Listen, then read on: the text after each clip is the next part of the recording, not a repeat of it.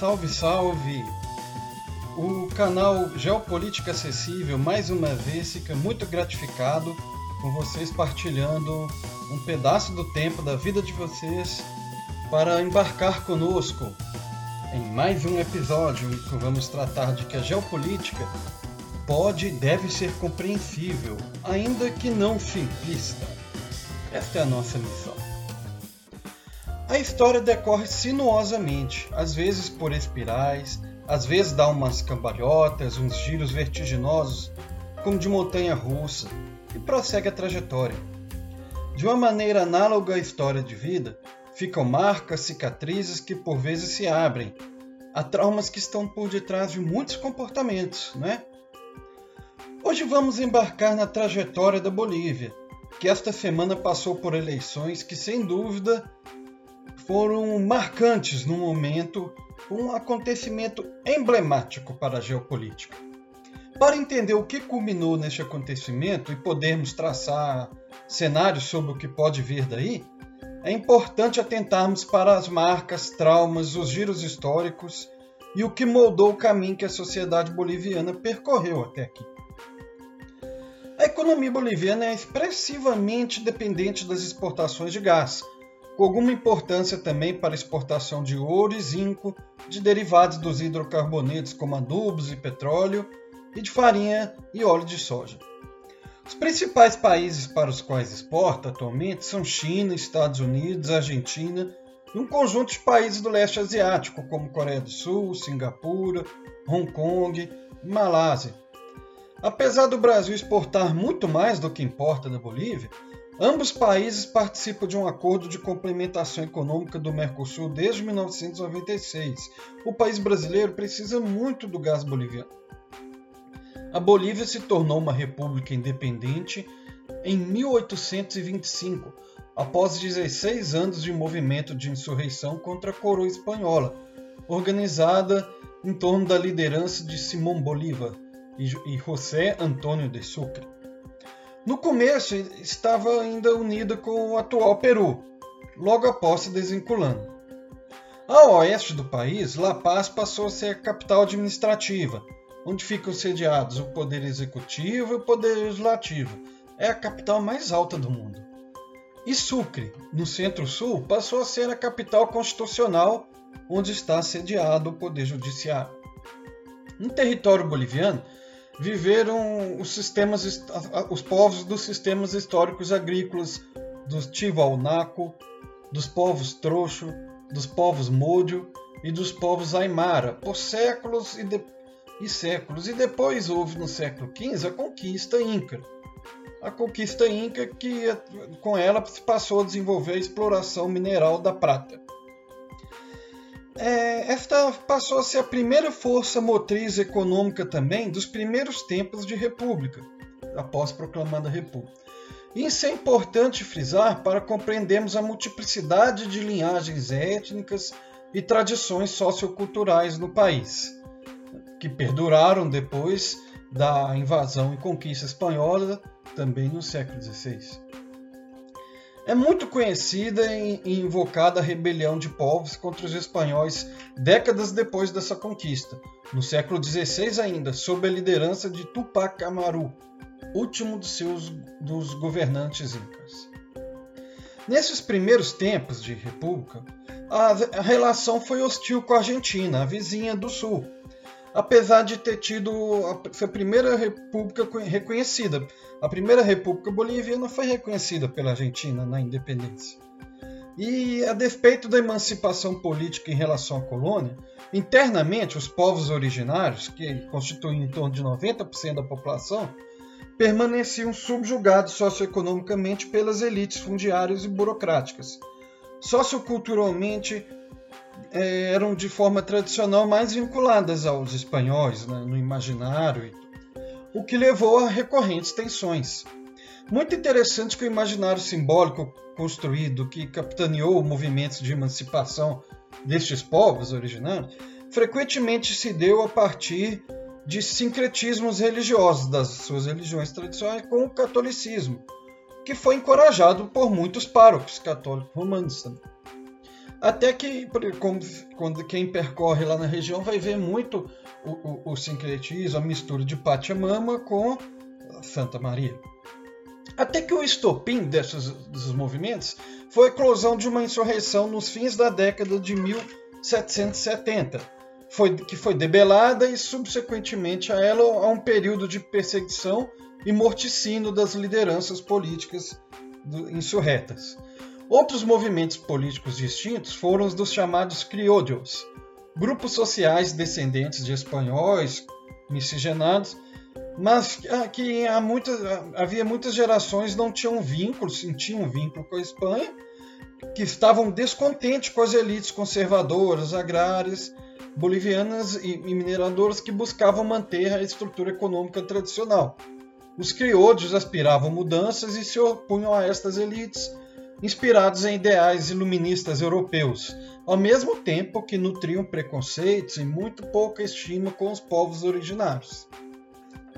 Diante dessas pressões, todo esse caldeirão fervendo que havia lá, pouco depois o país passa a ser governado por sucessivas juntas e chefias militares até 1880, que governavam com mão de ferro em nome da, entre aspas, manutenção da ordem, sempre assim. Né?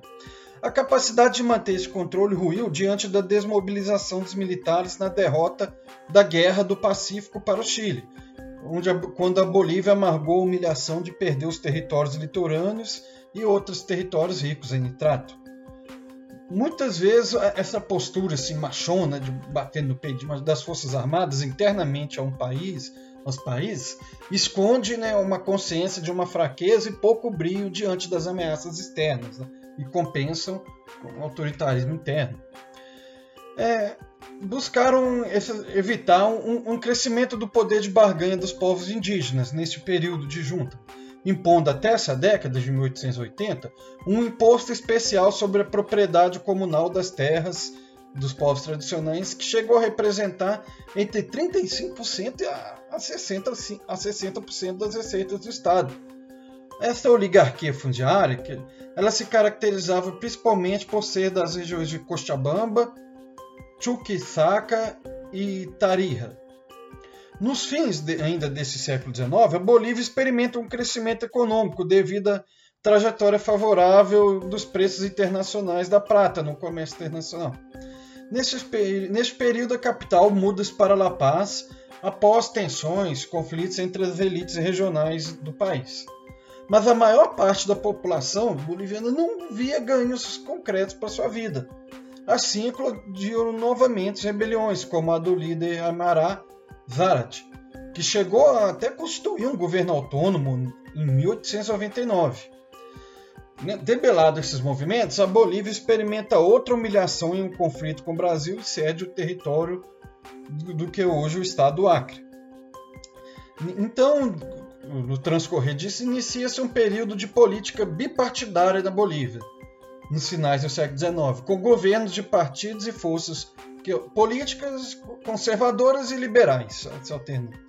Este foi chamado o período da democracia censitária, um período de relativa estabilidade política até vir a queda dos preços internacionais dos minérios que eles exportavam na década de 20 após já uns, um tempo depois da Primeira Guerra Mundial, quando teve até um o boom dos preços, né? chegaram a um pico pela demanda da guerra. Com isso, as condições de vida da massa que trabalhava nas, nas mineradoras, grande parte, se deteriorou severamente, porque o governo e empresários compensavam a queda econômica dos preços em cima dos salários dos trabalhadores. Junto com, com, com essa insatisfação, é, eclodiram protestos de povos originários contra as expropriações de suas terras comunais e os regimes de trabalho em condições de servidão nas fazendas. Essa década foi marcada então por vários massacres em cima de comunidades, de, operários indígenas. Os militares empreendem uma nova guerra com o Paraguai, né, buscando nas questões externas desafogar a panela de pressão interna, que essa, eclodiu essa guerra advinda de tensões históricas que foram acirradas por descobertas de petróleo na região do Chaco, nas margens do rio Paraguai, novamente a Bolívia humilhada nessa guerra. O saldo foi de mais de 60 mil bolivianos mortos e cerca de 30 mil paraguaios. Na época, as pessoas passaram a interrogar o porquê de terem sido levadas para aquelas guerras que mais soavam como coisas de interesse das elites ricas. Nos anos 30, então, despontam partidos marxistas, mas de caráter também mais nacionalistas, junto com muitas mobilizações de grevistas, estudantis, de jovens oficiais. As pressões acabaram levando a uma reconfiguração das elites no poder, elas passaram a ter um caráter mais nacionalista e menos liberal na, na, de, de retórica individualista na economia. O trabalho servil no campo foi abolido, o Estado passou a normatizar, né, a, dar normas para relações sindicais e minerador, e muitas mineradoras foram nacionalizadas. Se criou a estatal petroleira Yacimentos Petrolíferos Fiscales Bolivianos, YPFB, a sigla que por muito tempo foi uma das principais fontes de dela as principais fontes de receitas nacionais. E no final da década de 40, oligarquias fundiárias e, e das mineradoras empreendem um golpe de Estado, insatisfeita com essa orientação de Estado, estava prejudicando o poder tradicional delas, e, e, se associaram nisso com empresários estrangeiros, né? sobretudo estadunidenses, que já, em 1945 já eram donos de 50% do capital industrial boliviano. Em 1952 houve então uma ampla e maciça revolta popular contra o poder dessas elites tradicionais e depuseram o governo que elas tinham instituído.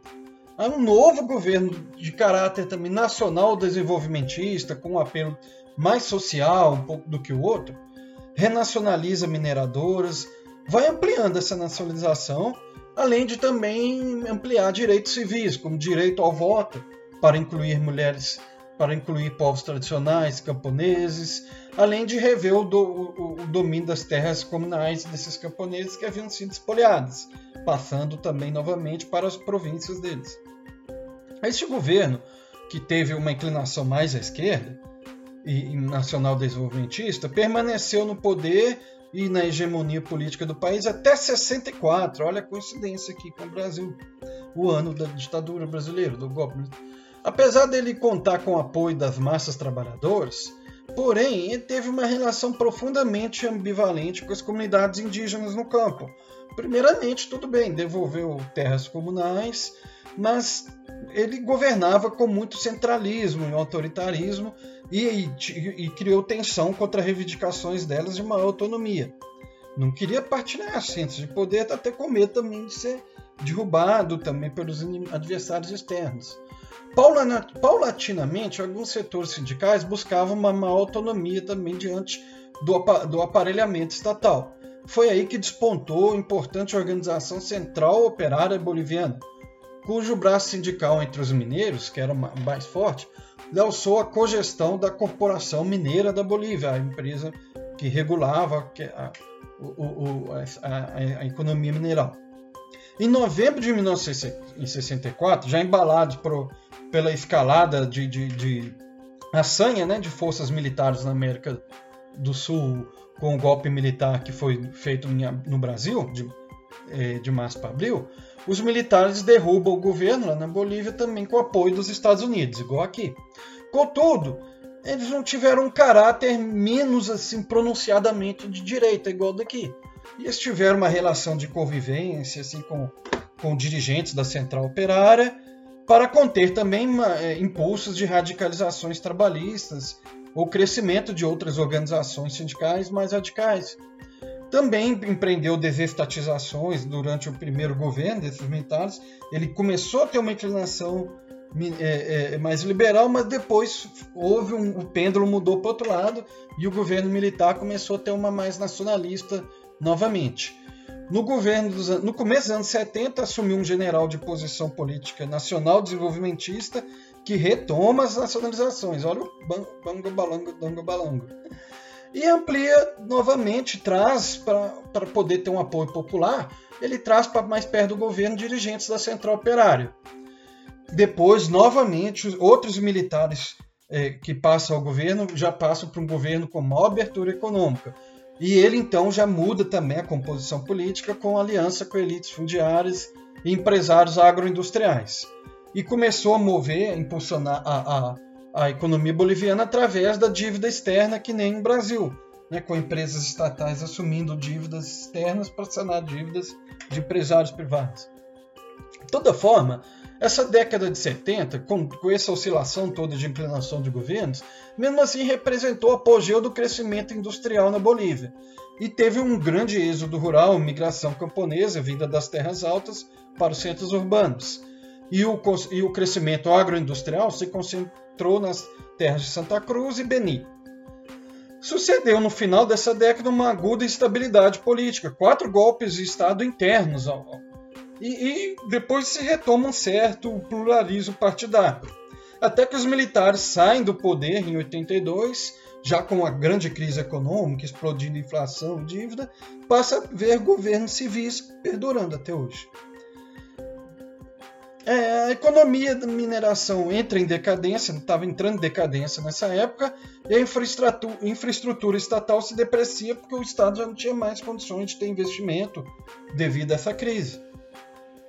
A partir de 85, o país então dá uma inclinação acentuada para o liberalismo econômico e passa a ter uma franca abertura ao capital estrangeiro, apesar de haver um pacto de governabilidade entre as forças políticas. A Bolívia experimenta ciclos de crescimento, estagnação, crescimento estagnação, como vários outros países da América Latina. Mas a participação estrangeira na economia aumentou em mais de mil por cento na década de 90 e no final dessa década, até o ano de 2004, era declina, mas na mesma proporção também, quase mil por cento. É, é, também durante essa década de 90, foram se descobrindo novos campos de gás e o país passou a representar o segundo em maior quantidade de reservas da América do Sul. A economia passou então a ser movida pelas exportações de gás, de minerais e de soja, e a província de Santa Cruz passou a ser de maior peso econômico, então, pela primeira vez na televisão no período contemporâneo, responsável por 60% das exportações e receptora de metade do investimento estrangeiro. Passa assim a adquirir uma identidade econômica de maior integração à chamada então globalização. Estava nessa moda, globalização para tudo, e isso repercute também no imaginário social da sua classe média dessa cidade, né? de se imaginar cosmopolita e vendo de forma ruim a questão regionalista no país, olhando como maneira meio olhares não amistosos. Contudo, a pobreza continuou em grau profundo, a Bolívia sendo o país mais pobre da América do Sul, estando sempre entre os mais pobres da América Latina e ao mesmo tempo marcantemente desigual. Houve grande queda na importância da indústria, com o subsequente aumento da informalidade do trabalho, né, cai aquela perspectiva de alguém, não, fulano arrumou um emprego bom naquela empresa, se ela não quebrar ou se não aprontar, ele vai aposentar, vai perdendo isso, né? E, e se, se conflui desigualdade social, conflitos territoriais, heranças históricas de marginalização e muitos rancores entre elites agrárias com elites urbanas das cidades que se apropriavam mais das receitas das exportações minerais, com, com os operários, com os camponeses, com os povos originários, que esses povos também do campo foram vendo uma deterioração no preço dos seus produtos devido à concorrência internacional, essa abertura. E parte da população que buscava ser reconhecida e aceita pelas elites dos países ricos e nos símbolos de consumo né, dessas elites dos países ricos, a classe média dos países ricos, foram ostentando abertamente vergonha das feições e marcas das pessoas indígenas, buscando se diferenciar. E olha que mais de 40% da população tem como idioma materno uma língua de povo originário, especialmente Quichua e Aimarás.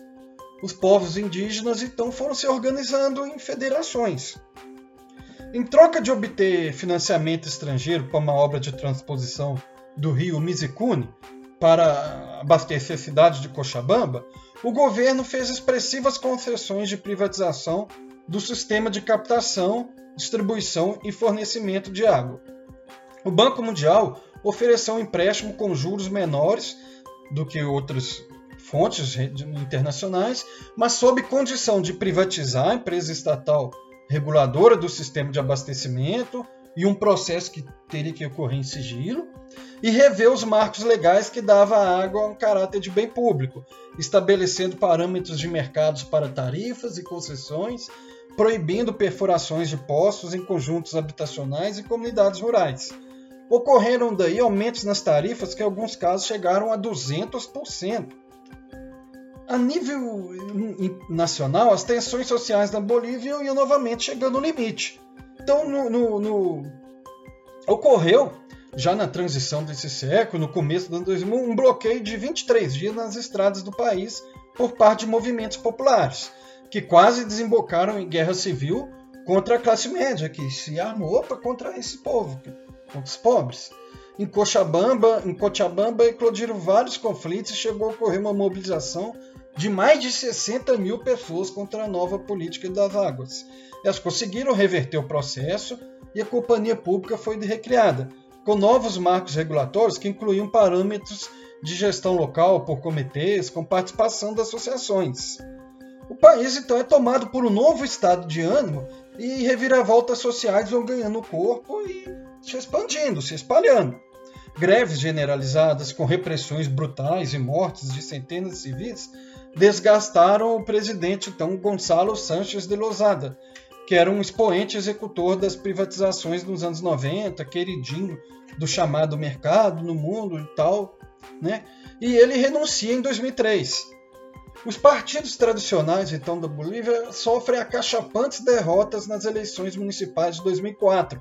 Desponta um novo partido, MAS, Movimento ao Socialismo, com a liderança de Evo Morales. E ele obteve o melhor resultado nessas, naquelas eleições, 17,5% da votação assim em todo o país, em nível nacional. Os partidos tradicionais em conjunto, para ter uma ideia, só conseguiram 16%. O, o, o MAS controlou 100 dos 327 municípios da Bolívia nessa época. Aí, nisso, no meio dessa instabilidade política, de 2000 a 2006, a Bolívia chega a ter sete presidentes, mais do que média de um por ano, até que Evo Morales é eleito. Ele foi vitorioso no seio de uma plataforma que encampava tanto um maior nacionalismo, obviamente, econômico, quanto um combate à desigualdade social e regional. E ele pretendia, né, tinha que equilibrar anseios da população, que no caso ele conseguiu capitanear anseios tanto de povos, de trabalhadores tradicionais, operários, quanto povos do campo, populações de povos tradicionais, e tinha que equilibrar tanto a questão da Bolívia ser uma economia na periferia né, da, da, da economia mundial, buscando né, subir nisso, e com as dificuldades de se impor nesse cenário diante do poderio do capital especulativo. Não dá meramente para você peitar mercado de peito aberto, né? Porque ele, e metade do capital do, do, do, dos, investimentos, dos investimentos no país eram de estrangeiros embora tudo, o país ia cair num desemprego muito grande. E, em especial, tinha o desafio de como administrar a responsabilidade advinda de um plebiscito, que foi realizado em 18 de julho de 2004, que deu 92% de votação para uma nacionalização total dos hidrocarbonetos na Bolívia. E que punha Bolívia em choque com o Brasil, que naquela altura tinha um governo que era amigável com o Evo Morales, mas marcado também por tensões políticas internas no Brasil. Né? Tinham grupos, inclusive, que queriam a, a queda do governo. Então, a Petrobras participava de uma estrutura de exportações de hidrocarbonetos para os Estados Unidos, através de portos chilenos, junto com uma parceria no qual a Bolívia só recebia 18% dessas receitas. E nos anos 90, o governo boliviano que promulgou esse acordo com o governo Fernando Henrique Cardoso aqui, ele o fez sem a chancela do parlamento lá. Aí Moraes lidou com esse imbróglio de forma de um xadrez, né? como um xadrez. Ele fez um espetáculo para empolgar o povo, tudo, os ânimos do povo, ocupando refinarias da Petrobras e outras com o exército, mas conduziu negociação de forma bem prática. Na prática, o que ele fez? Realizou transferência das ações das duas refinarias da Petrobras por um valor de 112 milhões de dólares, Aí teve, auditor, inclusive auditorias internacionais fizeram balanço da empresa brasileira e concluíram que, inclusive com a remessa de, div, de divisas, o fluxo de caixa da Petrobras foi positivo naqueles anos, não teve prejuízo. A Bolívia passou a ter uma maior autonomia para o comércio exterior dela. Ao mesmo tempo, efetuou mudanças constitucionais reconhecendo o país como de, de identidade plurinacional, aumentando a cidadania indígena. Isso deu resultado. De 2005 a 2018, foi o país que mais cresceu na América Latina, numa média de mais de 5%, acima de 5% ao ano. Mesmo a partir de 2014, quando o FMI e o Banco Mundial profetizaram a decadência do país após a queda nos preços internacionais dos hidrocarbonetos, isso porque essas duas organizações estavam engolindo sapo de ter que elogiar né, o governo. A Bolívia continuou crescendo próximo de 4 a 4,5% depois de 2015, 16, 17, e principalmente com o crescimento da proporção de exportação de, de, produção de manufaturados. A indústria foi se recuperando, ainda que gradualmente. Desse período até 2019, a média da expectativa de vida na Bolívia subiu de 65 para 69 anos. A mortalidade infantil caiu em mais de 50% e aumentou o número de grávidas sendo atendidas por serviços do parto né, durante. Foi o país que mais reduziu a desigualdade salarial na América Latina quintuplicando o salário mínimo. E isso tudo com uma inflação inferior a 6% de média. E o desemprego perde 3,5%, aumentando os níveis de educação e formalização do trabalho. As taxas de pobreza e pobreza extrema, extrema foram diminuídas em mais de 20%, cada uma. E o poder público antes deixava os idosos da, da Bolívia desamparados, eles não tinham cobertura previdenciária. E segundo depois, com o governo Evo Morales, segundo o Banco Interamericano de Desenvolvimento, passou a ser um dos países com maior cobertura previdenciária. Quase 100% dos idosos passaram a ter acesso à aposentadoria. Isso porque em 2010 o governo estatizou os fundos de pensão e reduziu a idade mínima para aposentar diminuindo mais ainda no caso dos trabalhadores das minas por causa da, do desgaste de, de, de, laboral, né? o desgaste do trabalho. Alguém vai dizer, ah, mas foi um populismo irresponsável. Usa e abusa às vezes desse termo para porofobia, né? É, mas olha, é um termo que por trás dele, dessa linguagem, muitas vezes tem um sentimento aristocrático, de, né? Mas veja, a poupança interna na Bolívia aumentou em quase 30 vezes de 2006 a 2018. Eles diminuíram o uso de dólares internamente na economia, né, aumentando a soberania monetária. As reservas internacionais estavam perto de 400 milhões de dólares em 2004. Em 2019 eram mais de 7,7 bilhões de dólares. Mas se melhorou assim, alguém vai perguntar por que, que tanta gente fugia do país, cheio de boliviano no Brasil? Ora, vamos lembrar, a Bolívia era o país mais pobre da América do Sul. Lógico, então tem altíssimo índice de emigração. Mas em 2018, havia cerca de 30 mil brasileiros na Bolívia lá, que correspondia a 0,27% da população do país. No Brasil, havia cerca de 50 mil bolivianos, perto de 0,024% da população brasileira, ou seja, 0,27% contra 0,024%. No período de 2000 e 2010, a migração boliviana, a imigração, pessoas saindo, ela cresceu em 130%. Foram 440 mil pessoas que emigraram. O número de bolivianos fora do país. Eu não encontrei um recorte, uma, um tratamento estatístico que ponderou a partir de 2006, com a, a do EVO, então a partir do ano 2000. Mas olha só, depois de 2010 até 2017, o crescimento passou a ser significativo e menor, foi menos de 5,2%, 40 mil pessoas. Ou seja, foi menos que 10 vezes menos. Então diminuiu muito o fluxo de imigração. Só que enquanto isso, ocorreram contradições no processo sociocultural institucional na Bolívia. O próprio crescimento levou uma demanda maior para o setor de serviços, tanto para atender as populações com serviço público, quanto também no setor de comércio, serviços, etc. atraindo pessoas a buscarem empreendimentos em firmas nesse setor. Essas pessoas sentiam uma nova classe média que não se viam incluídas no tipo de apelo simbólico de identificação que o governo arrogava, ele mantinha. E ao mesmo tempo, né, não se identificando com o simbolismo que o governo construía. Elas não se viam como trabalhadores, trabalhadores não participavam das organizações de mobilizações populares tradicionais. E as pessoas que trabalhavam para elas, as pessoas empregadas no comércio, terceirizadas, também não conseguiam participar mais dessas organizações trabalhistas. Com o crescimento do individualismo e sentimento de deslocamento e a falta de uma comunidade, de algo assim, de, um, de ser um pertencimento a algo assim, aumentava a mudança cultural.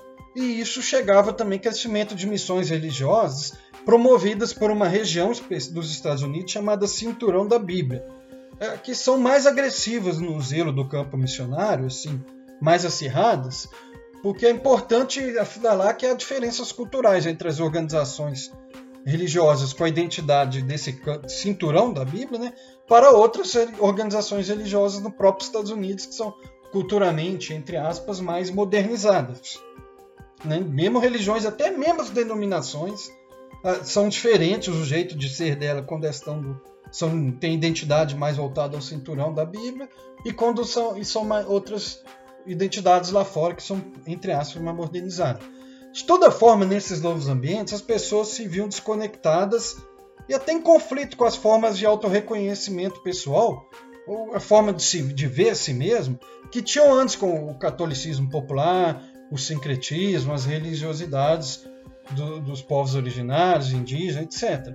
Ou seja, se afastavam mais das bases que eram sensíveis ao discurso político de Morales e do Mas.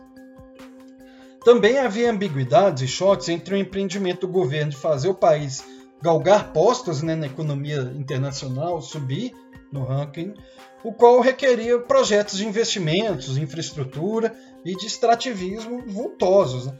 Com os impactos socioambientais que vinham desses empreendimentos sobre as populações atingidas por eles, numa relação que muitas vezes ficou tensa, com atritos mútuos fortes, é, é, é, conflitos verbais, né, inclusive, entre si, especialmente com a repressão do governo a levantes que ocorreram em 2011. E nisso meio termo, desde 2008, as relações econômicas com a China foram se intensificando, ampliando as exportações para os chineses e esses aportando investimento em hidrelétricas, ferrovias e nas telecomunicações. No seio desse desgaste, o presidente Evo Morales perdeu, por uma margem de menos de 3%, um referendo em 2016 consultando a população quanto a se candidatar para um quarto mandato, que isso ia além do limite que a Constituição restringia. Ela proibia duas reeleições constitutivas. Contudo, a dada a força política que ele construiu, institucional e influência no judiciário, conjugada com o partido, era maior do país. Mas ele não formou um sucessor, faltava formar um sucessor, sucessora. Os votos contrários foram principalmente dominantes nas cidades de La Paz e províncias que eram tradicionalmente opositoras à esquerda, que ficavam em Sucre, Potosí e Santa Cruz. E na, nas bases do Evo Morales teve alta índice de, de, de abstenção. Eram pessoas que queriam continuação do, do, da linha de governo, mas estavam desgastadas com o Evo. E, teve, e os setores contrários a ele, ao contrário, foram totalmente mobilizados. O MAS, que é o par, apresentou um recurso ao Tribunal Constitucional da Bolívia, alegando que a, a última reeleição do Morales tinha sido sob outras normas constitucionais e que, então, dentro das vigentes, ele teria direito a outra. O Tribunal Superior Eleitoral autorizou, o Constitucional também, e nisso aumentou, acirrou mais ainda, ficou mais intensa, ficaram mais intensas as tensões políticas. De 2018 a 2019 ocorreu um dos eventos mais significativos nesse sentido.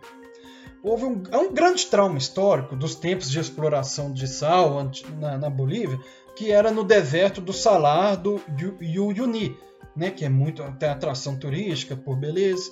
E, e lá é, tombaram vários trabalhadores mortos pelas condições precárias de trabalho. Então tem esse trauma. Mas nos últimos anos o território passou a, a um, a ser muito cobiçado por causa de um outro ativo de preços bem mais importantes no mercado internacional, que é o lítio. mineral do qual se produz ligas de alta qualidade usada na aeronáutica e também baterias, etc. Se caracterizando por portar mais da metade da reserva mundial ali no Salar. A estatal boliviana firmou uma parceria estratégica em outubro daquele ano, 2018, com uma gigante alemã para a exploração do mineral. 51% ficaria com a Bolívia, 49% com essa alemã. A retórica seria de que de parte do valor adicionado na cadeia produtiva ficaria em bases nacionais bolivianas, para fábricas de pilhas, para conseguir baterias para carros elétricos, que o Evo até que estreou um protótipo, né, que era carros para o trânsito e tráfego das cidades internas. Mas analistas questionaram na imprensa a capacidade da empresa alemã, se ela tinha capacidade técnica operacional para um projeto com a sofisticação tecnológica que se propunha. E também questionaram que ela não tinha nem o total do capital que ela acordou, prometeu ter, tanto que ela buscou captar financiamentos. Esses escândalos se somaram com protestos sobre os impactos ambientais do projeto de exploração e reclamando que havia uma baixa proporção dos royalties ficariam lá na região. 3% só dos royalties. Então, com o desgaste, o governo da Bolívia cancelou a parceria no final de, cancelou em 2019. Esse processo levou ao ápice também dos desgastes de Morales com algumas organizações operárias e mesmo indígenas bolivianas. No item, a crise argentina afeta significativamente a economia do sul do país, da Bolívia, porque ele recebeu um grande contingente de consumidores argentinos e pessoas que, que iam lá comprar produtos para revenderem na Argentina. Só que com o peso da Argentina tombando de valor, caindo muito, passou a ser inviável comprar, antes era viável quando o peso tinha um valor maior em relação à moeda boliviana. Então veio as eleições de 2019. Após um período de apuração, um tempo de apuração que indicava uma vitória de Morales, mas seria um segundo turno, uma, ao longo da contagem de urnas em algumas regiões, ele acabou ampliando a margem. E o Tribunal Superior Eleitoral até se anuncia que ele venceu com mais de 10% a mais do que o segundo colocado, segundo as regras, era o que precisava ir para o segundo turno. Segundo colocado, Carlos Messa, ex-presidente. A Organização dos Estados Americanos diz que o resultado foi fraudado, a OEA, que é uma organização criada em 1949 no, no, no seio da Guerra Fria também, na, no começo da Guerra Fria. Baseados no parecer dela, a União Europeia, os Estados Unidos, Colômbia, Argentina e Brasil passam a pressionar exigindo segundo turno a oposição boliviana radicaliza, já que não quer a eleição segundo turno, quer a saída de Morales. Primeiramente, a oposição ocupa as ruas, vai se organizando, aumentando um, um, um contraponto de apoiadores de Morales e conflitos começam. O Morales, para apaziguar, anuncia que então ia convocar novas eleições, atendendo a exigência da OEA. Mas o exército e a polícia tomam partido da oposição e, e, e partem pra, contra o, os apoiadores do Morales inclusive contra políticos do MAS eleitos, contra o. O presidente então renuncia para impedir um banho de sangue, porque políticos partidários dele são agredidos. Nisso ele consegue escapar do país onde corria o risco de ser morto. Alguns jovens da classe média boliviana invadem, chegam a invadir a casa de Morales gravando um vídeo querendo mostrar ao mundo assim, ah, como aqui ele ostenta, o ditador, mas chega se depara com a simplicidade das instalações até muda, eles começam a fazer zombarias de tom meio racista contra indígenas. Aqui enviando uma sinalização do que, que estaria para vir, né? Com nova grupos que estariam no poder. Os policiais queimam símbolos indígenas na rua.